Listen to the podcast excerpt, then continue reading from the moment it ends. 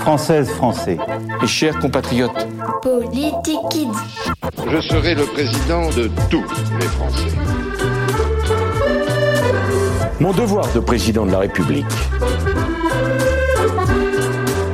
Je me demandais, s'il fait une grosse bêtise, le président, il peut aller en prison? Alors normalement non. Tant qu'il est président, pendant toute la durée de son mandat, il ne peut pas être convoqué par un juge ou devant un tribunal. Donc il ne peut pas être condamné et aller en prison. Coupable. D'ailleurs, ça n'est jamais arrivé. Il est protégé par sa fonction. On dit qu'il est irresponsable pour tous les actes qu'il accomplit en tant que président. Irresponsable, genre euh, qu'il est fou comme un dingue? Je suis président Ils ont rien vu, je suis président Non, il n'est pas dingue, mais il ne peut pas être tenu pour responsable de ses actes devant la justice pendant toute la durée de son mandat. Tant qu'il est président, il ne peut pas non plus être jugé de ce qu'il a fait avant.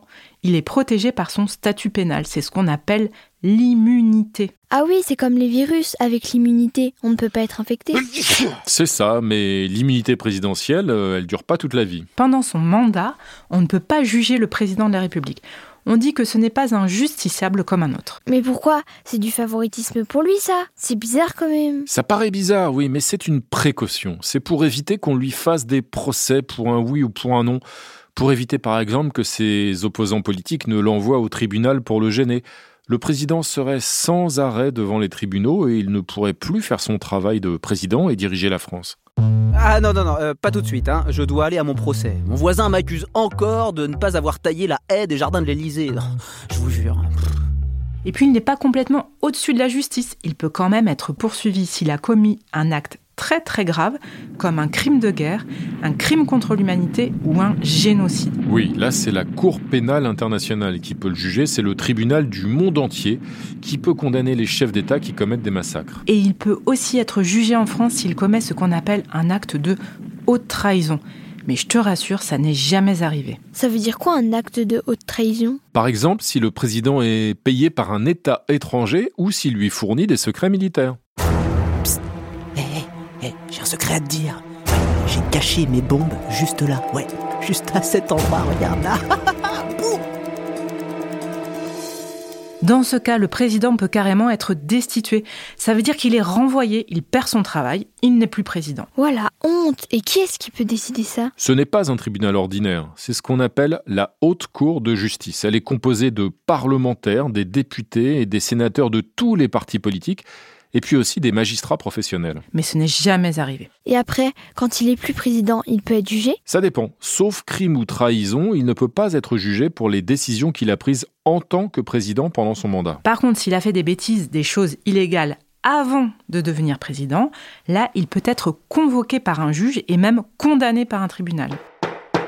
Coupable. C'est déjà arrivé ces dernières années que deux anciens présidents soient condamnés parce qu'ils avaient enfreint la loi. Parce qu'ils avaient favorisé des amis ou même dépensé beaucoup trop d'argent lors de leur campagne afin d'être élus président. Mais c'est grave quand même un ancien président condamné par la justice. Oui, bien sûr, tu as raison, c'est grave parce que ça donne une mauvaise image de la politique. Le problème, c'est qu'après, il y a de nombreux électeurs qui pensent que les politiques sont tous des voleurs ou des menteurs.